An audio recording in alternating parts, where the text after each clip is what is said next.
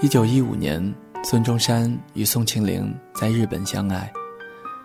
那时的孙中山已经在家乡和卢氏成亲，孙中山又反对纳妾，于是，在万般不得已之下，去征求卢夫人的意见，问询她是否同意离婚，并说明了离婚的理由。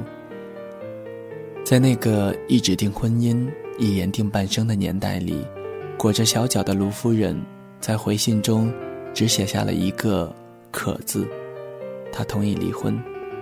不追究，不问询，不埋怨，也不抱恨。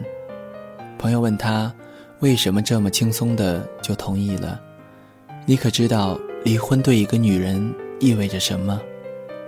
他对友人说：“我常识不够，更不识英文，我又缠脚，行动也不方便，我怎么可以帮到先生呢？”小舅死在零六年的秋天，北方的秋天。瑟瑟而萧冷。他在世的时候就与小舅妈不和，常常争吵不休，整天锅碗瓢盆轮番摔。小舅来城里做工，小舅妈就一路尾随其后，来了接着吵。男人的包容与女人的柔情早被他们磨灭得销声匿迹。我曾小心翼翼地问过我妈，为什么他们在一起那么难？却从不分开。我妈说：“结发夫妻。”自小舅过世后，小舅妈便独自带着一儿一女讨生活，艰辛也不语。我和妈妈几次去看望她，妈妈都在旁边劝她，不妨再找一个男人，聊以度过往后的日子。毕竟往后还是很漫长。小舅妈。总是笑笑，敷衍着，再说吧。有一次，我拿着小舅妈的手机玩贪吃蛇，不小心按到了短信里的已发信息，里面只躺着一个收信人，是小舅的名字。最近的一次信息是：又梦见你了，我还在梦里骂了你，我真该死。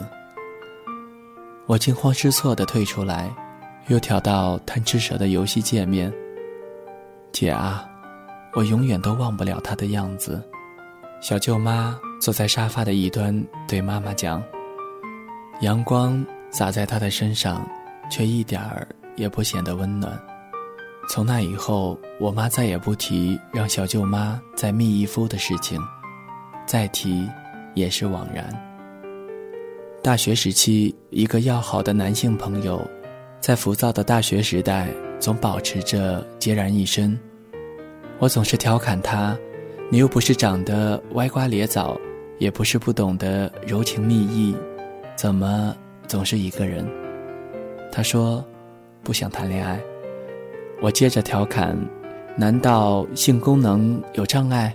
没关系，男科医院欢迎你啊。”他也忍不住回我一句：“你妹。”暑假时跟他一起出去吃夜市，要了点酒，我闷一口酒，找不到什么好玩的话题，便随便开了枪：“要是我有妹妹，真愿意亲手奉献给你。”他嘴角上扬，却一点也不笑，不停不停的喝，一杯接一杯的灌。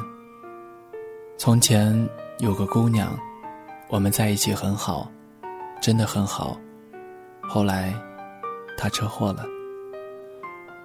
原本我只是玩笑话，她却在我还沉浮在开玩笑的乐子里时，给了我闷头一棒。我一时愣了，不知道该怎么安慰。我知道，什么安慰都不算安慰。你知道那种感觉吗？没办法再对谁。满怀期待，再灌一杯。我真的，我已经用尽了全身力气，还有所有的情感，通通全给了他。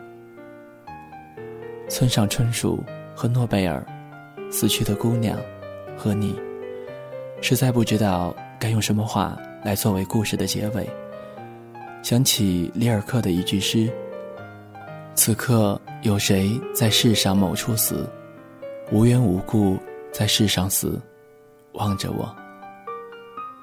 大一的冬天，我还在江宁，学校东门外有着日复一日的小吃摊，鸡肉卷饼、冰糖雪梨、锅贴煎包、牛肉粉丝。他们总在晚上九点，千军万马过大江似的汇聚于此。一瞬间，东门外人头攒动，拖鞋的踢踏声，钢蹦落地的啪啪声，叫卖的吆喝声，车子的捏闸声。就淹没在了浮黄月色里。我边等着阿姨和大叔给我做卷饼，边跟他们闲聊。我们家的孩子今年要考中学了，他渴求上进了，要考我们那儿最好的中学。等你们放假了，我们就回老家陪孩子读书。过了年以后就不来了。说这句话的时候，他们夫妻二人的脸上都浮现出了笑和憧憬。想必那一瞬间，他们是全天底下最幸福的人。阿姨麻利地给我包着卷饼，又皱着眉头：“哎呀，你说我俩又啥都不会，也没有法子辅导他学习，帮不了啥忙的。”我裹着厚厚的羽绒服，戴着的大口罩遮住了大半个脸，只露出两只扑闪扑闪的眼睛，将六枚硬币丢进了阿姨手边的盒子里。能陪陪她就很好了。我接过卷饼，在贵州高芒支教的时候，天热了，我们就借着从水龙头里流出的山泉水洗把脸。这个水龙头常年不关，山泉水也是源源不断。洗过脸，趁着风晾干便是。天很近，风景很清新，日子并不显得粗糙。八岁的媚昂趁着我洗脸的时候。一直悄悄地站在我身后，他靠在墙角上，穿着红色的小拖鞋，一直在地上刮蹭着。我甩了甩手上的水，问他：“媚昂，怎么不去玩呀？”他忽然开口：“你们还有几天要走？还有好久呢。”最怕这个问题，我随便想打个马虎糊弄过去。他还不放过我，那是不是？我就再也见不到你了，你要好好学习呀，等你考上大学了，就可以来南京找我了。他抿着嘴，不说一句话，朝我努力的笑了笑，很单纯，很善良，眉眼里却有着相信的勉强。我弯下腰，蹲在他的身边，直视着他的眼睛，拉着他的手说：“等你来找我时，我一定去接你。”他终于笑了笑，老师，你走的时候，我好想送给你一幅画。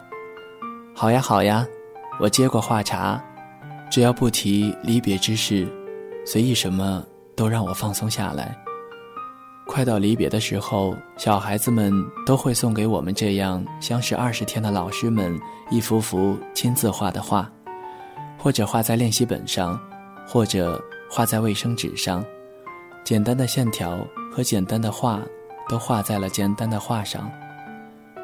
可是我画的不好，美昂又沉闷了起来。没关系，只要是你送给我的，我都会好好的保存着。我心里揣着十二万分的真诚，告诉他。离开那天，他让我抱抱他，我把他抱起来，他贴在我耳边说：“老师，我还是没有画。”我画的不好，多遗憾，没有一件物品记得你。有多幸运，这幅画一直刻进了你的骨子里。我所能给你的，是什么都给不了。有时真觉得，或许无用和无能，才算是最大的力量，是倾其所有的力量。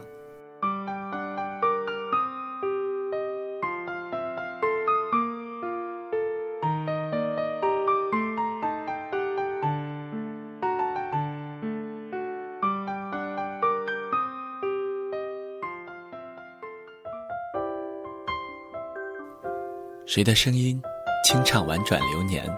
谁的双手挽起千年不变的誓言？用音乐品味生活，用音符记录感动。我的声音会一直陪伴在你的左右。多云的阴天，翻出了。